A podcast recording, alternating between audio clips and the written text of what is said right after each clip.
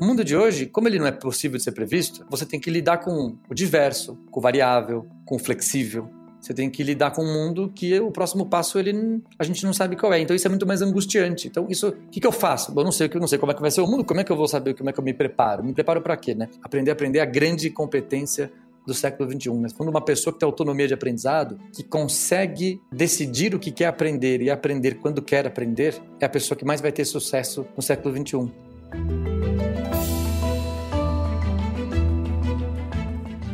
Olá, mentes inquietas e curiosas do século XXI. Este é o The Shift, o seu podcast sobre inovação disruptiva. Eu sou a Cristina Deluca.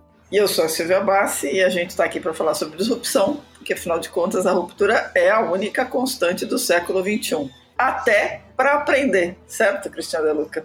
Certíssimo. Nos dias de hoje o aprendizado não tem data para acabar.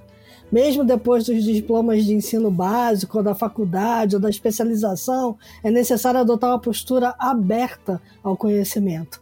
Na prática, o lifelong learning pressupõe que nunca é cedo ou tarde demais para aprender algo novo.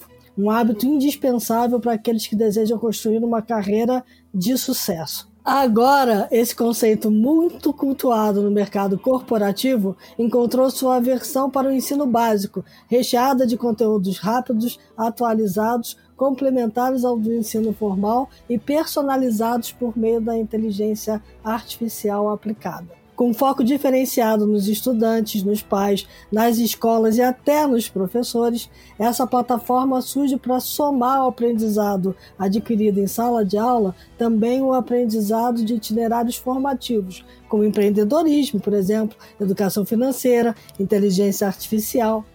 Por princípio, ela é embasada não só em práticas de lifelong learning, mas também em aprendizagem de rede e micromomentos. Quer dizer, para lá de disruptivo.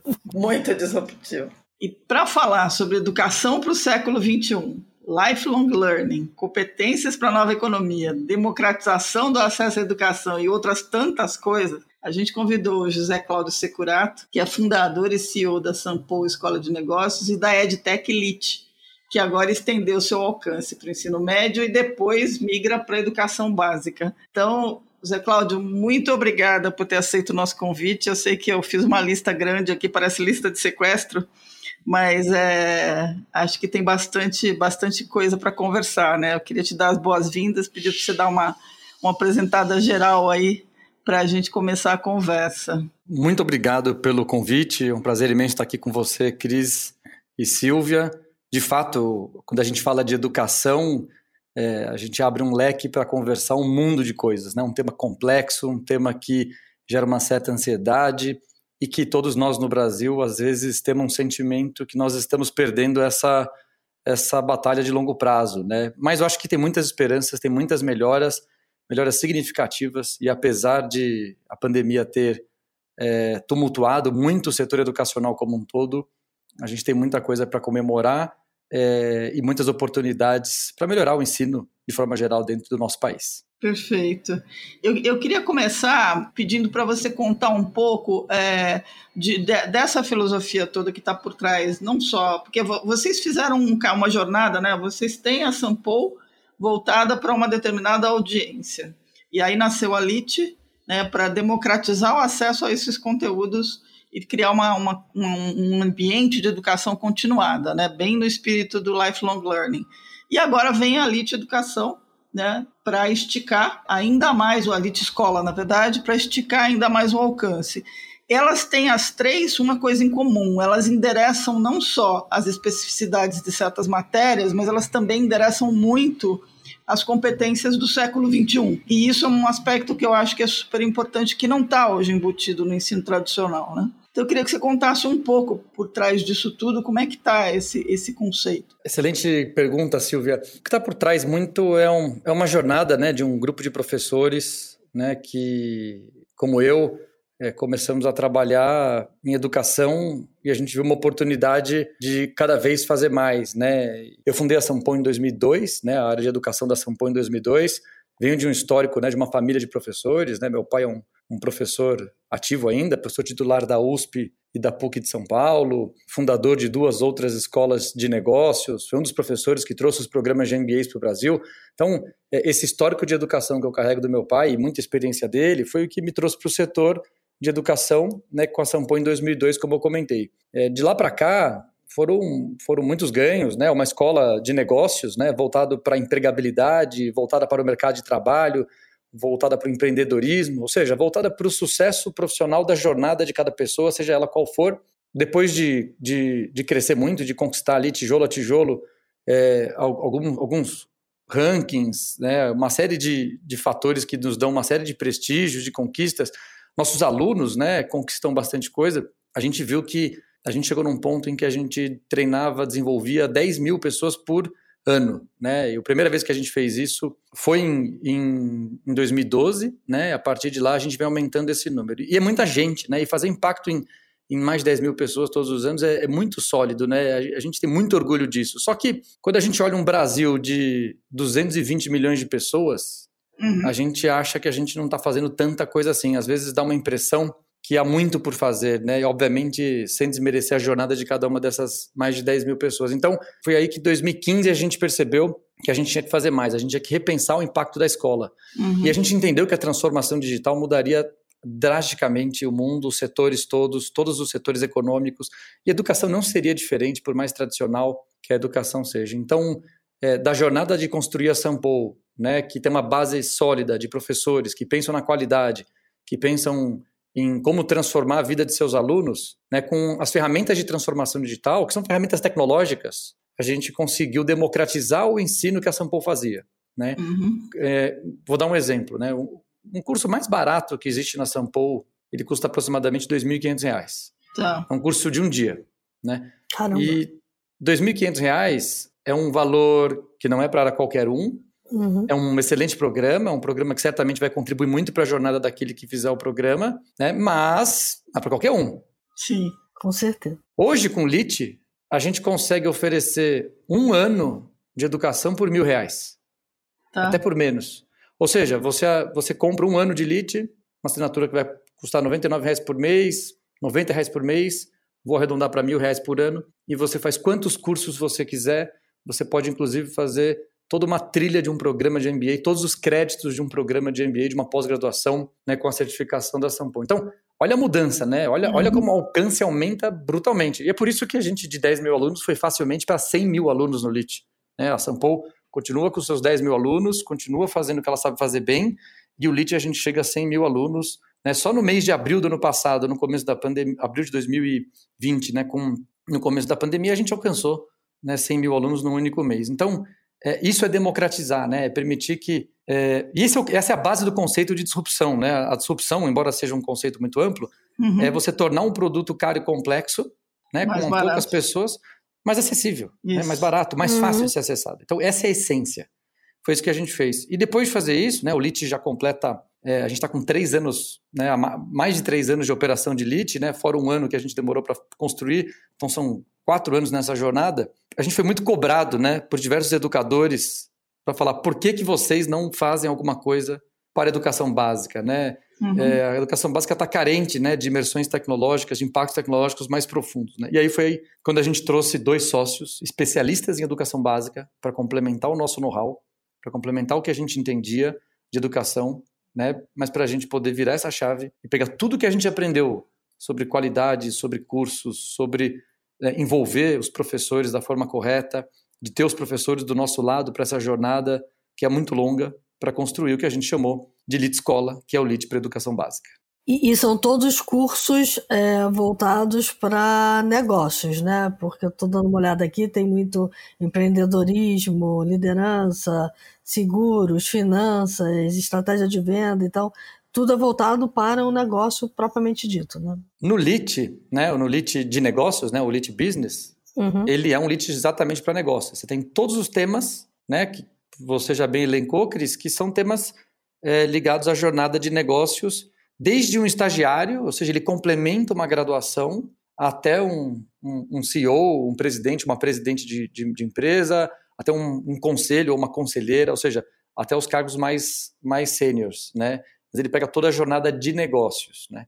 Tá. E o tá. Lit Escola, né, aí já é bem diferente. A gente começou o Lit Escola agora com o ensino médio, né, os três últimos anos da educação básica, e aí uhum. tem todo o conteúdo de português, matemática, química, física, biologia, história, geografia, além de vários outros temas transdisciplinares, mais voltados a uma jornada de vida, né, complementando um ponto que vocês já citaram, que é esse olhar para as competências né, do século XXI, que muda drasticamente, né? muda drasticamente a escola como um todo, tudo que a gente vem aprendendo, a forma pela qual os vestibulares são organizados e deveria mudar também né, a, a, a educação desde o comecinho, né, e eu, essa é a tendência que a gente acredita muito. E ele tem, ele tem até uma URL diferente, né? Ele está bem separado as duas coisas. Verdade. Eu estava dando uma olhada. Falando um pouco nisso, porque é, tem um aspecto interessante que é assim, quando a gente olha o, o material do LIT Escola, é, quer dizer, vocês, dizem, vocês explicam que tem 3 mil horas de conteúdo, né? Que a gente está falando das matérias tradicionais, e aí são os itinerários formativos, né? Que é empreendedorismo, projeto de vida, e aí 560 dessas horas são para formação de professores. Tem dois aspectos que eu acho interessantes. Primeiro, essa questão de envolver, de ter um acesso de formação de professores, né, para o ensino do, do, desses componentes. E aí, no plano, vocês também querem envolver os pais. Né? Então, tem um aspecto da, da família participar dessa jornada de desenvolvimento. É uma visão muito, muito diferente, muito, muito muito organizada no sentido de criar realmente aquele conceito de que precisa de uma aldeia para criar uma criança, né?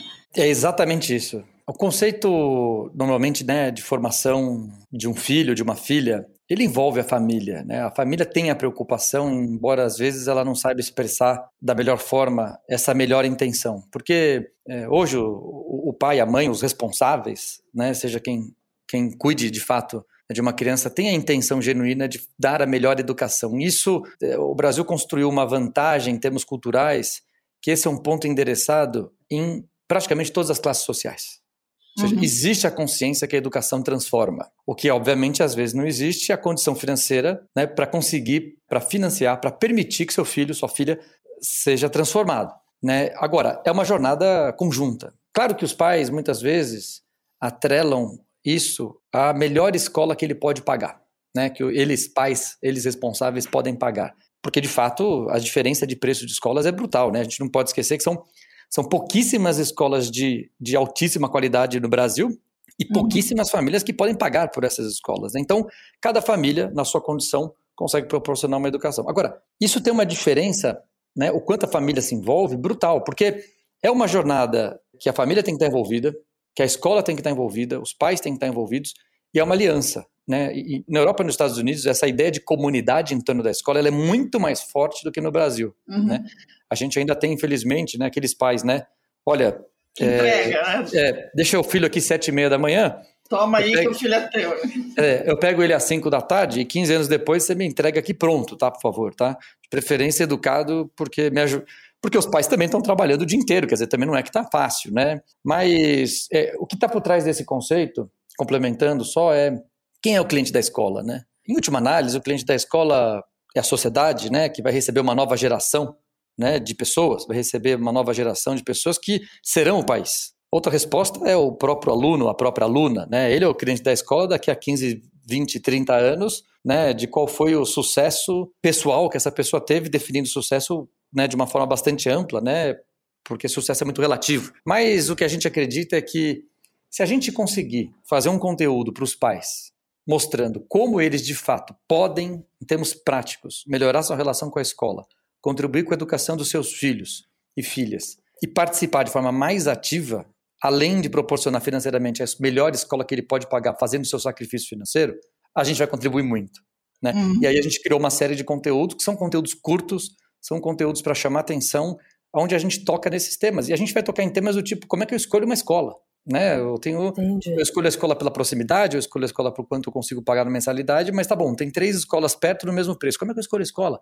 É, uhum. Esse é um ponto super importante. Eu tenho três filhos, filhos completamente diferentes. Eles podem estudar em escolas diferentes? Podem. Uhum. Eles são uhum. filhos diferentes, não tem nenhum problema.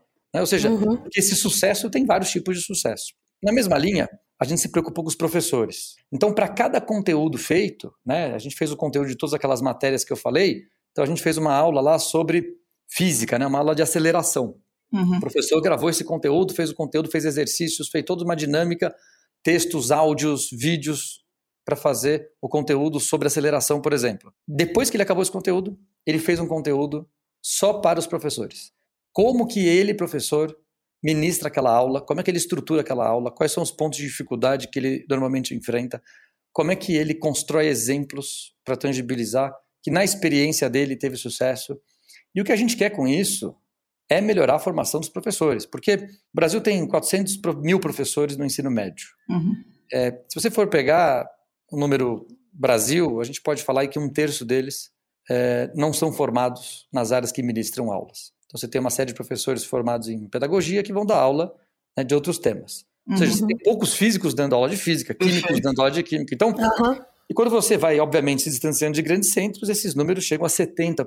Então, você tem uma escola que o professor que dá aula é o professor, poxa, a pessoa gosta tanto de você, você não pode lá dar aula também de matemática, você também lá não pode dar aula de.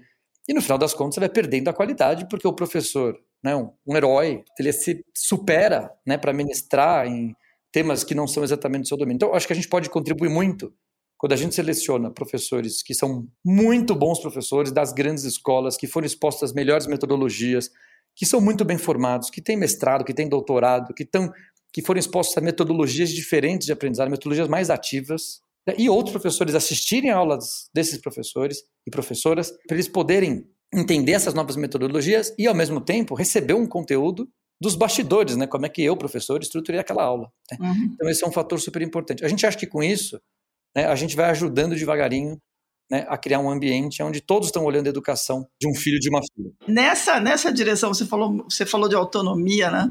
E eu, eu me lembro, eu queria pegar um pedaço do, dessa jornada de vocês, que é como a tecnologia permeia tudo que vocês construíram. Né? Vocês têm uma parceria com a IBM, usaram o Watson para desenvolver toda uma plataforma que ajuda, a, no fim das contas, a, a, incrementar esse processo de construção do aprendizado de cada um, entendendo cada um individualmente usando IA para isso. Né? Perfeito. Está muito, tá muito evidente que a tecnologia vai permear todos os caminhos, de todas as vertentes verticais possíveis, inclusive a educação. Né? É, essa experiência de vocês é muito rica. Eu queria que você falasse um pouco como é que, como é que isso tudo se junta. Começando do amplo, né? A inteligência artificial ela é uma tecnologia de propósito geral, conhecida como uma tecnologia que tem impactos econômicos brutais e que ela vai permear todas as camadas, eh, não só econômicas, mas da nossa vida, e que provavelmente a gente não vai perceber. Né? Só para dar exemplo, uma outra tecnologia de propósito geral é a energia elétrica. Se a gente voltasse aí um pouco mais de 100 anos, quando a energia elétrica começava a entrar nas casas das pessoas, né, nas empresas, qualquer coisa passou a ser movida por energia elétrica, começou a ter uma série de produtos novos baseados em energia elétrica. E hoje a gente entra em casa, acende a luz, faz uma série de coisas, a gente nem se dá conta mais da energia elétrica, ela simplesmente faz parte da nossa vida. Talvez uma hora a gente abre a janela de casa, olhe para fora e fala assim: caramba, a cidade inteira está iluminada e, e, e, tudo isso é energia elétrica e faz parte. A gente acostumou, a gente não pensa nela. A inteligência artificial tem essa capacidade. Então, provavelmente, é, é, o impacto dela algum, daqui a alguns anos e para as novas gerações que vão crescer nesse ambiente não vão se dar conta, ah, é inteligência artificial. Vai ser só mais uma tecnologia, não vai ter essa, essa grandeza, esse mistério, esse receio que nós, né, da nossa geração, nós temos, porque nós estamos vivendo a implementação dela. Então, essa é a primeira parte. O que, que significa isso? Fundamentalmente, o que significa é que a inteligência artificial ela é capaz de fazer tratamentos de dados com uma capacidade muito maior do que a capacidade de tratamento de dados que a gente tinha há pouco tempo atrás. Então, a grande mudança que a gente tem aqui, todo mundo fala, né? O, o novo petróleo né, é, é, o dado, né, são os dados que a gente coleta de cada uma das pessoas. É, onde que está a riqueza aqui? A riqueza aqui está aqui, primeiro, quando a gente faz pesquisas, quando a gente tenta entender o aluno, quando a gente tenta capturar por que o aluno gosta de aprender, o que ele não gosta, como ele aprende, como ele não aprende, por que, ele engajou com alguma matéria? Por que ele não engajou com alguma matéria? Né? Por que ele desistiu de um curso, de uma aula? Por que ele abandonou a escola? Ou seja, o que faz um aluno ter sucesso ou insucesso ao longo dessa jornada? E a gente entrevista pais, professores, educadores e os próprios alunos. A gente tem um problemão que as, as respostas elas, elas não são verdadeiras. Elas, as pessoas não respondem verdadeiramente questionários. Uhum. A gente tende a responder aquilo que a gente gostaria de ter feito, que a gente gostaria de ter se comportado, né, que a gente gostaria, de alguma forma ideal, né, ter feito. Os dados mostram para a gente o contrário. O dado mostra exatamente o que você fez. E a vantagem é quando a gente tem uma massa de dados muito grande, né, e aí você começa a usar estatística, que não tem nada de novo para fazer o tratamento desses dados, você começa a usar regressões, aí você começa a usar regressões mais complexas, você sofistica o tratamento do dado, isso é, existe um limite. O quanto eu posso pegar um time de estatísticos e tratar os dados. Quando a gente coloca isso numa inteligência artificial, o tratamento dos dados ele se torna grandioso. E a gente vai achar né, razões e correlações de por que uma pessoa aprende ou não aprende de uma forma muito maior.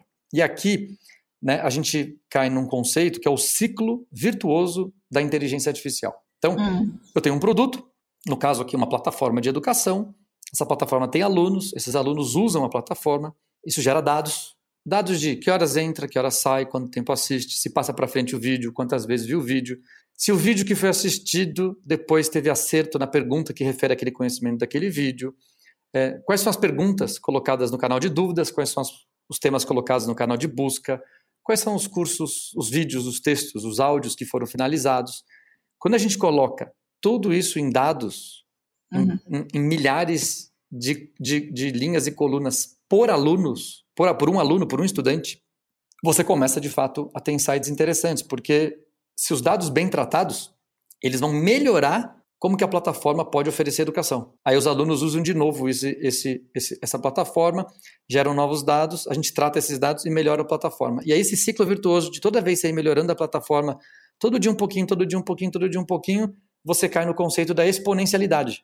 É uma tecnologia exponencial, ela melhora exponencialmente. E melhorar exponencialmente, você tem um, um ganho, um, um volume de melhora que, de fato, você começa a ter uma experiência de aprendizado cada vez melhor, ela é muito forte, ela é muito rápida, e ela acontece no que a gente brinca aqui dentro, né, do LIT, de abaixo da superfície. Ninguém está vendo o que está acontecendo, só que a plataforma está cada dia melhor, eu estou aprendendo cada vez mais.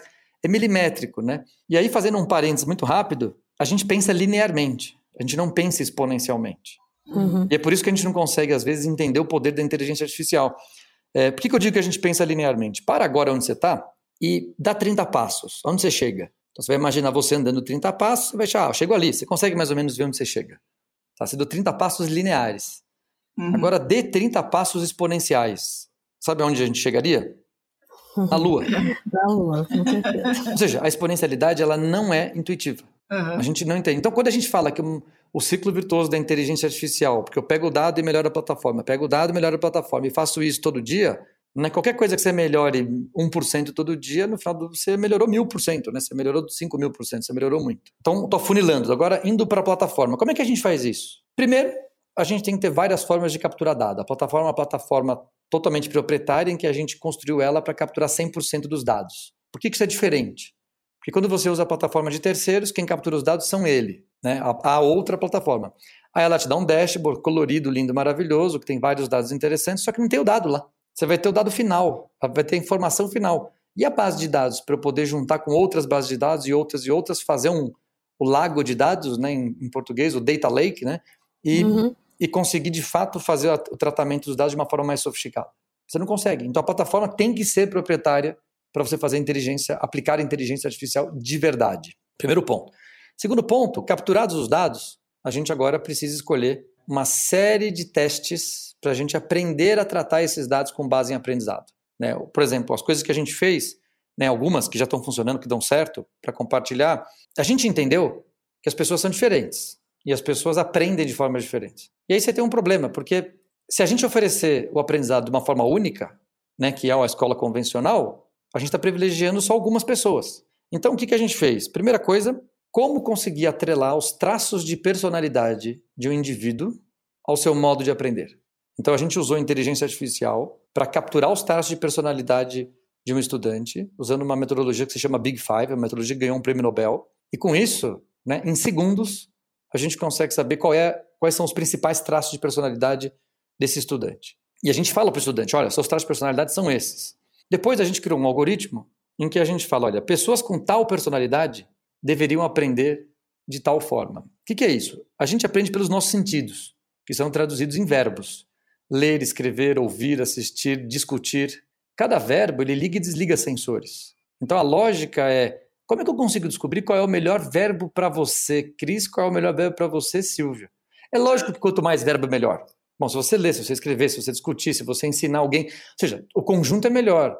Mas a gente descobriu que uma pessoa muito, muito extrovertida, ela não deveria começar aprendendo lendo. Porque ela é muito extrovertida, ela quer, ela quer conversar, ela quer discutir. Embora ela nem domine o tema para discutir com propriedade, para ela ter interesse em aprender mais sobre o tema, para aumentar o nível de engajamento dela, ela deveria começar discutindo o que ela sabe, explorando, até para que ela entenda que ela não sabe uma série de coisas. Diferente de uma pessoa introspectiva que você pode começar a jornada de aprendizado dela com um texto, para ela começar a ter algum contato com a matéria.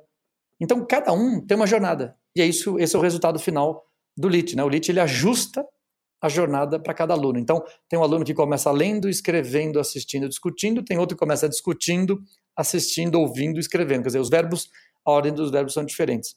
A gente notou que a gente nivelou a avaliação dos alunos quando a gente faz isso, quando a gente fez testes, mostrando que tinha uma diferença de avaliação, porque quando você oferece uma jornada única. Tá? Então, esse é um tipo de exemplo do que a gente faz com personalização de aprendizado usando a inteligência artificial. É, eu vi aqui que eu queria saber o que, que são os itinerários formativos, porque eu vi que além é, das é, matérias normais, né, português, matemática, história, geografia, tem os tais dos itinerários formativos. Está disponível para os alunos também? Sim. A ideia que está por trás disso né, é uma mudança regulatória muito importante, né, que é, é a Base Nacional Comum Curricular, né, que são como o próprio nome já indica, o, qual é o conteúdo que é obrigatório estar nas escolas, né, públicos e, público e privadas, e ao mesmo tempo que a gente teve aprovação no ano passado, né, em 2020, da reforma do ensino médio. Então, é, o que muda fortemente é um ponto que a gente discutiu, que é orientar a escola mais para a vida, é orientar a escola para autonomia. Então, é, antes a gente tinha uma obrigação de conteúdo muito dirigida, muito uhum. na lógica da escola mais tradicional, né? Português, matemática, química, física, biologia, tal, etc. Você tem as, as matérias. E agora, né, o que a reforma do ensino médio fala é o seguinte: olha, é legal as matérias, só que a gente precisa começar a formar para a vida. A gente uhum. precisa começar a juntar essas matérias.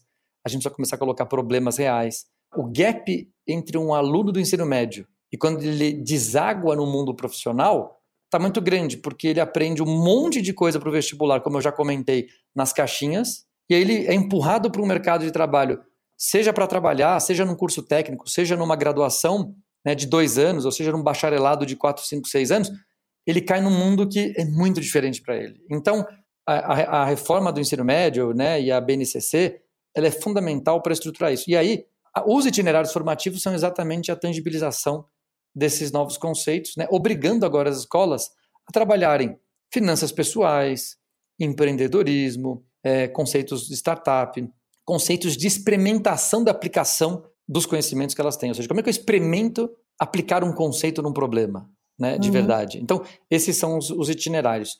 E aqui tem uma vantagem, né? É, as escolas agora são obrigadas a fazer isso. E agora tem todo o desafio, né? As escolas estão tendo que se reestruturar, porque eu preciso atender o vestibular, e preciso agora atender a reforma do ensino médio com os itinerários, com a formação para a vida. Então também tem um, tem um grande desafio aqui agora as escolas estão enfrentando, que é como é que em termos práticos né, eu consigo encaixar, até por questões de tempo. Né? E esse aspecto, ele, na nossa opinião, deságua numa escola cada vez mais híbrida.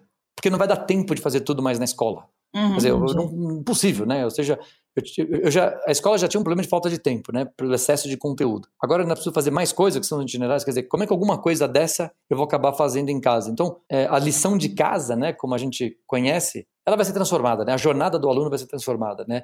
E o ensino híbrido deve entrar como uma mega tendência na educação. É um caminho sem volta. É, eu vi aqui que vocês têm inteligência artificial entre as jornadas, isso me chamou a atenção, entre os itinerários formativos. É, na, naquela lógica de que é uma tecnologia de propósito geral e que ela é igual à energia elétrica, pode uhum. transformar. Imagina a gente em 1900 dando aula de energia elétrica para um monte de gente, falando assim, olha... Bota o, se... o Nicola, Nicola é. Tesla lá dando aula. Imagina que legal a gente falando assim, olha, tudo que você quiser inventar usando energia elétrica vai ser bacana. Vai ter um negócio chamado tomada, você vai grudar lá e aí vai funcionar. Olha que legal. Imagina o mundo que a gente não abriria de oportunidades, né? Ah, muito bom. É isso que a gente quer fazer. Tá certo. É, isso é sensacional. O problema é que a gente está sempre arranhando, né? Quando você fala em pensar em passos exponenciais, a gente nunca sabe exatamente para onde eles estão indo. É verdade, é verdade. Não é, é, é, isso aumenta muito a complexidade. Inclusive, essa é uma das bases das competências do futuro que o Fórum Econômico Mundial fala. Exato. Como, exato. como trabalhar num mundo não possível de ser previsto. Isso. É, é, que é muito interessante. E achar que é bom, né? Mas aí você junta aquela questão que você estava colocando, que não basta desenvolver competências técnicas, né? Se você não ensinar senso crítico, habilidade de, de lidar com problemas e, e, de entender, você não consegue fazer esse skill que é trabalhar para um mundo que você ainda não sabe direito como vai ser e até imaginar a partir do que você tem na sua mão hoje de tecnologias e você imaginar para onde elas podem evoluir. Né? É verdade. Esses dois, os dois mundos agora vão ficar muito diferentes, né? Apesar da gente falar dois mundos como uma grande simplificação, mas é verdade, né? O mundo do passado ele era, ele, ele é possível de ser previsto. Então ele é mais linear, né? Ele parece mais um, um, um trilho, né? De um trem, porque ele é sequencial. Ele tem toda uma previsibilidade do que vai acontecer no próximo passo, né? Então ele, ele, é um mundo mais fácil de viver. Então eu já uhum. sei que eu vou estudar tal coisa, vou aprender tal coisa, porque daqui a dois anos eu vou ser aquela outra coisa, daqui a cinco anos eu seria aquela outra coisa. As carreiras são mais progressivas também, né? Ou seja, uhum. e a disciplina, né, ela é muito importante nesse mundo de antes. O mundo de hoje, como ele não é possível de ser previsto, né, você tem que lidar com o diverso, com o variável, com o flexível. Você tem que lidar com um mundo que o próximo passo ele a gente não sabe qual é. Então isso é muito mais angustiante. Então isso, o que, que eu faço? Eu não sei, eu não sei como é que vai ser o mundo. Como é que eu vou saber como é que eu me preparo? Me preparo para quê, né? E aí vem o Fórum Econômico Mundial e fala o seguinte: olha, as competências do futuro que qualquer pessoa deveria saber.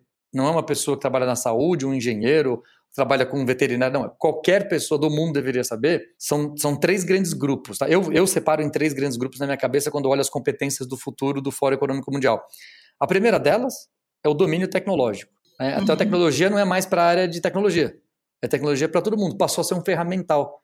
A tecnologia ela é tão mais barata, tão mais acessível, que a gente vai ter que aprender outras coisas de tecnologia. Então, aprender um pouquinho de programação, ter uma ideia de como é que eu ganho autonomia para o uso de tecnologia em tudo que eu faço, entender um pouco sobre a arquitetura da tecnologia. Eu não preciso saber fazer ponta a ponta, mas entender um pouquinho da arquitetura é importante. Então, esse pacote de tecnologias é um primeiro pacote importante.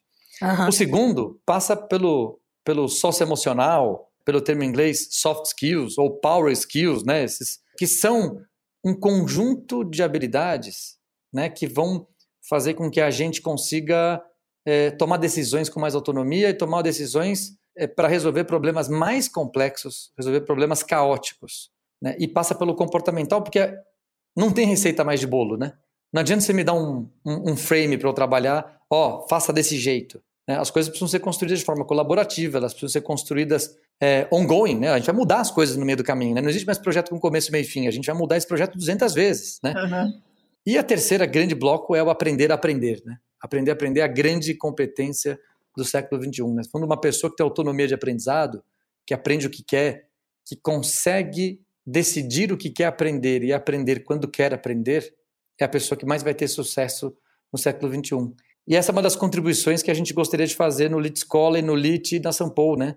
Construir essa autonomia, né? Ou seja, se você tiver um bom curador, é, enquanto você não puder ser seu próprio curador, se você puder ter pessoas que te ajudam na jornada, mas que não façam lá para você e desenvolver essa autonomia de aprendizado, você aprende o que precisar, né? independente da cadeira, independente da situação que você está. Então, essa é, é, é, como a gente enxerga esse mercado de trabalho do futuro, né? Pessoas que sabem aprender sozinhas para resolverem os dilemas, os problemas e os desafios que elas foram apresentadas. É, esse, esse ponto que você tocou, ele é tão importante porque num mundo em que as informações são infinitas e as fontes de informação elas são também quase que igualmente infinitas, você fazer a curadoria daquilo que vai traça, que vai ser importante para você e ao mesmo tempo decidir o que vai ser o que você quer fazer, é, não é fácil. Né? Não é fácil para um adulto, não é fácil para um adolescente, não vai ser fácil para uma criança. É, acho que a curadoria é um ponto absolutamente fundamental e essas plataformas funcionam dessa forma, né?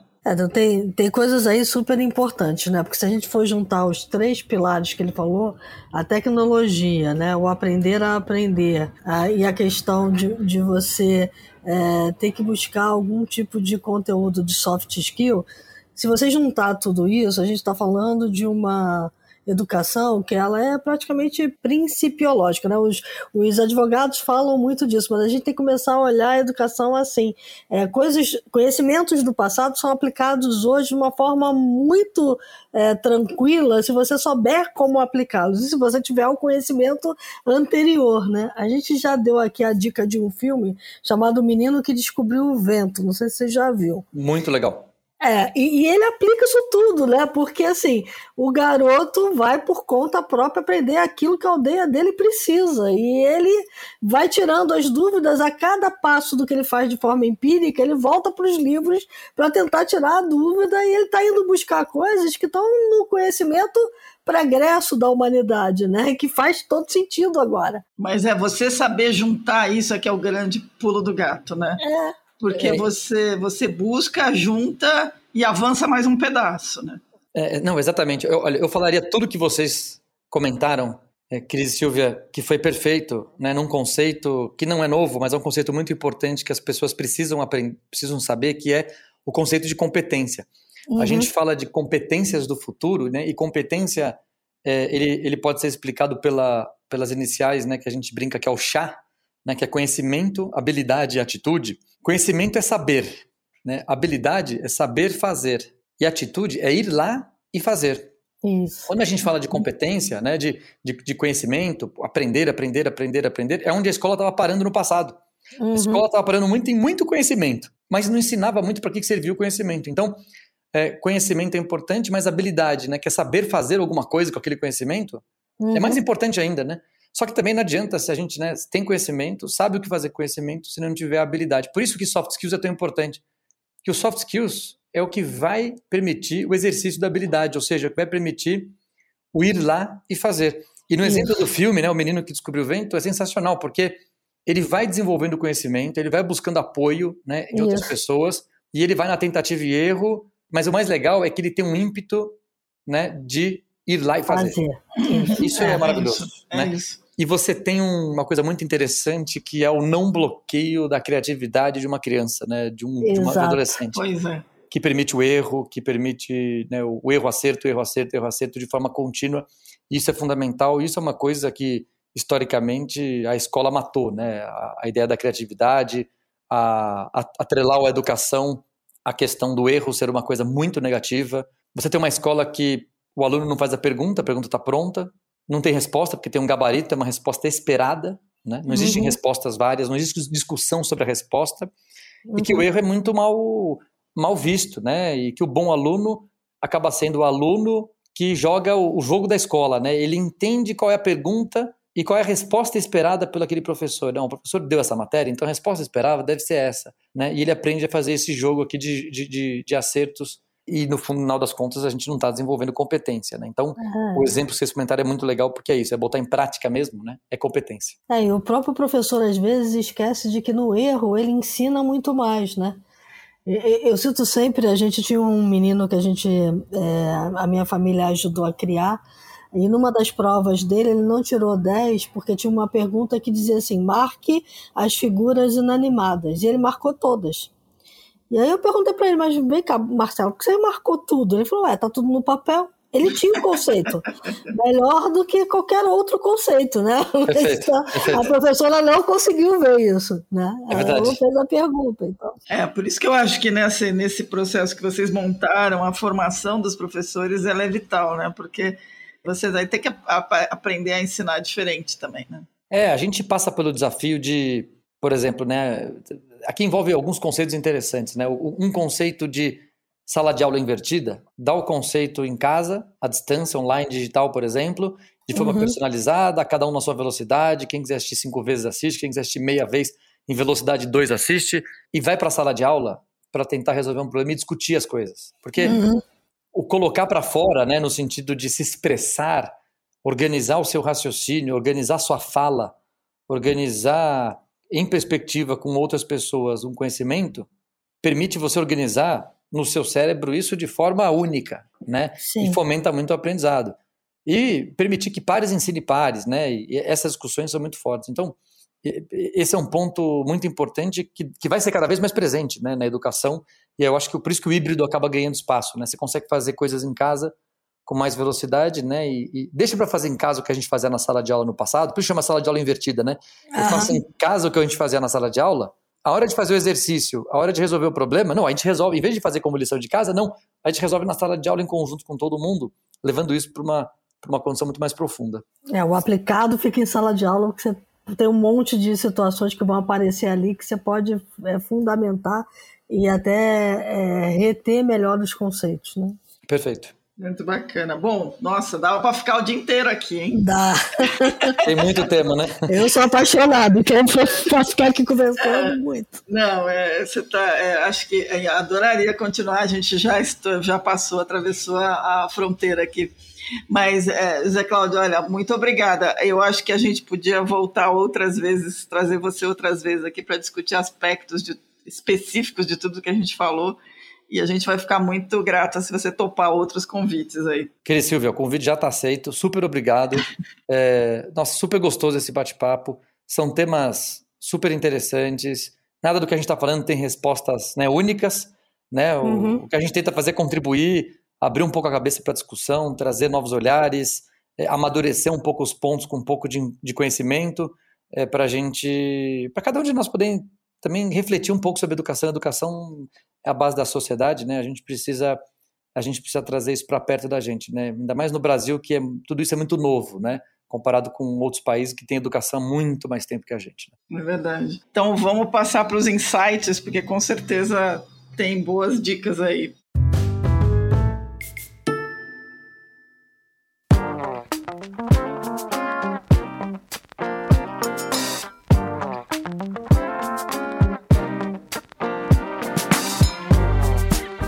Mas antes de entrar nos insights, que tal falar sobre bem-estar no trabalho?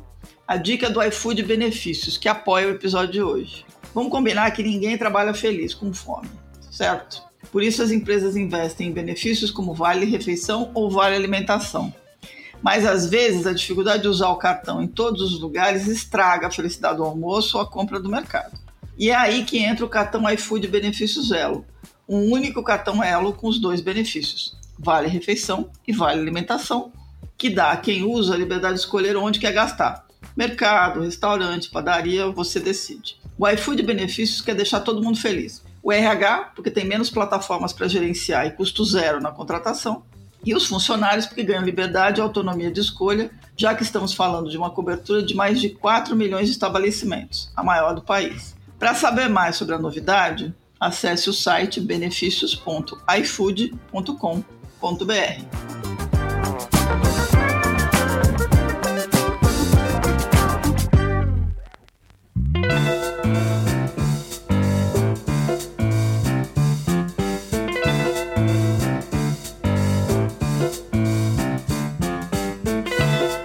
Um insight que eu queria passar para vocês é de todos os livros que eu tenho lido sobre educação, sobre aprendizagem ao longo da vida, tem um livro que é muito, muito bom, fácil de ler e ele serve né, de forma bastante ampla para todos os participantes aqui né, da, da educação, um professor, um educador, é, famílias ou né, os próprios estudantes né, de qualquer idade. É um livro que chama Lifelong Learners, O Poder do Aprendizado Contínuo.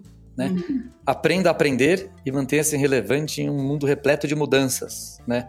É a chamada do livro. Esse livro é de um, é de um grande amigo que chama Conrado Schulhauer. Ele, ele é PhD em psicologia da aprendizagem e é especialista em educação. Ele, ele sem sombra de dúvida, é uma das pessoas que mais consegue colocar em prática né, o que se discute em termos de tendência é, da aprendizagem. E aqui ele fala com dicas muito, muito claras. Né? Como é que a gente. Esse conceito de aprendizagem ao longo da vida é um conceito tão grandioso que às vezes a gente tem dificuldade de falar assim: tá bom, o que, que eu faço hoje? E ele uhum. ajuda muito nesse contexto. Então, é um livro que eu, que eu indico, um livro curto, fácil de leitura, com exemplos, com dicas, que eu acho sensacional. Pô, tô rindo aqui Muito porque bom. eu tinha dois livros para indicar e um deles era esse. Então... Que bom, que ótimo. mas aí eu fiquei na dúvida e, e deixei esse na manga, mas Bom, então aí o livro que eu resolvi segurar é o Como Avaliar Sua Vida, do Clayton Christensen, né, em busca do sucesso pessoal e profissional, que é justamente o livro que ele escolheu a partir do, da palestra que ele deu né, na Harvard Business School para uma, uma turma de 2010, e ele faz uma avaliação interessante. Como ele passa né, por essas questões, como é que você constrói a sua vida, como é que você constrói a sua jornada, a gente está falando disso, eu achei que vale a pena é um livro curto também, que vale muito a pena ler. E está disponível em português e em inglês para quem quiser ler o original. Muito bom. Então vamos lá. Eu tinha separado duas dicas, né? É, a primeira dica, lembrando aí que a gente comemorou recentemente o centenário do Paulo Freire, é, eu queria dar um livro que, assim, quando eu fiz pedagogia, é, na verdade eu fiz é, normal, né? mas uhum. mudou a minha vida na época, que é a pedagogia. Todo mundo fala muito da pedagogia do oprimido, mas eu considero que a obra mais importante dele é a pedagogia é, da autonomia, né?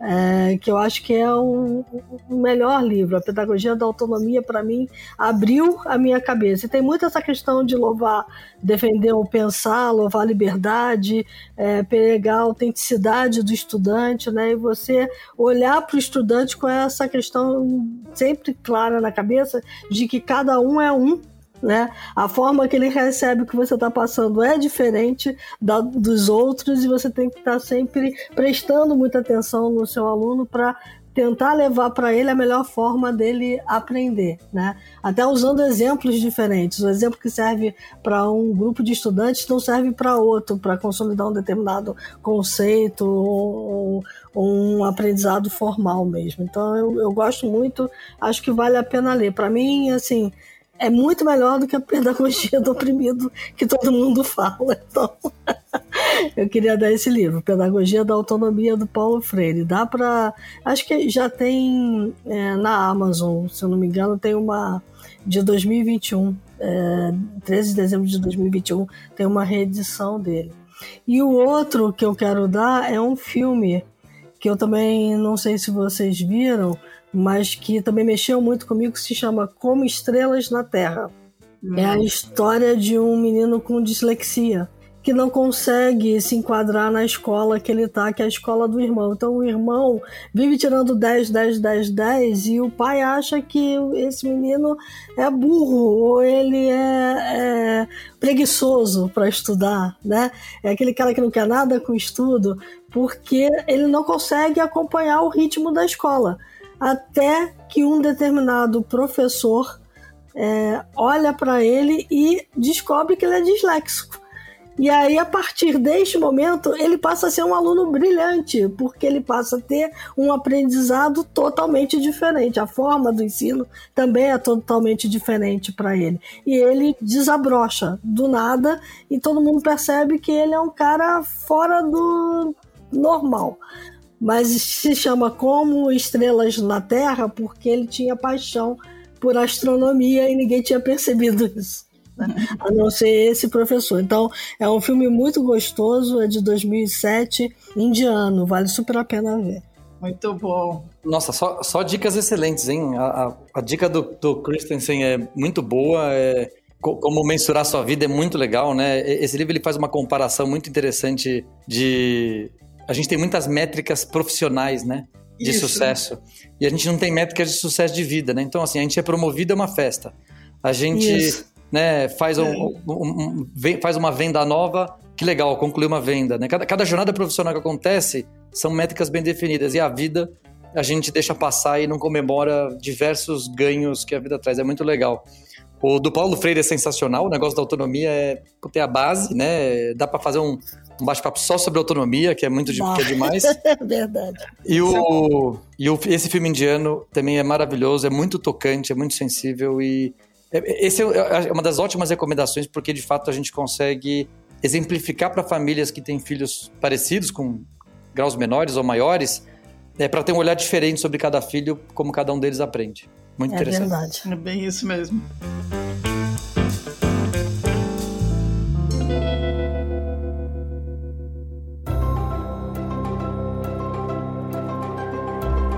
Bom, gente, o papo foi fantástico de novo. Zé Cláudio, nossa, muito gratas por, pela tua participação e certamente esperamos fazer uns, pelo menos mais alguns episódios. Esse de autonomia já me deu água na boca aqui, a gente pode aproveitar.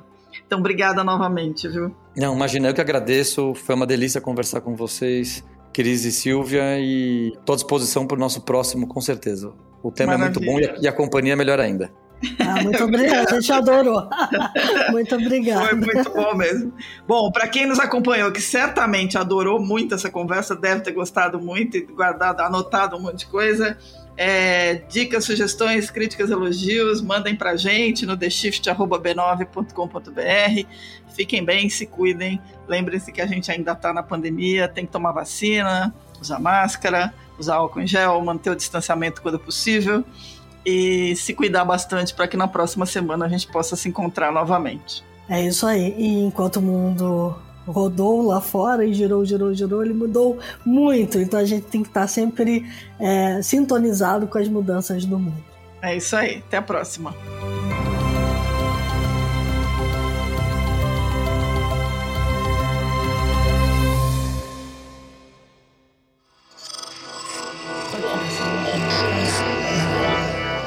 Podcast é, é apresentado por b9.com.br.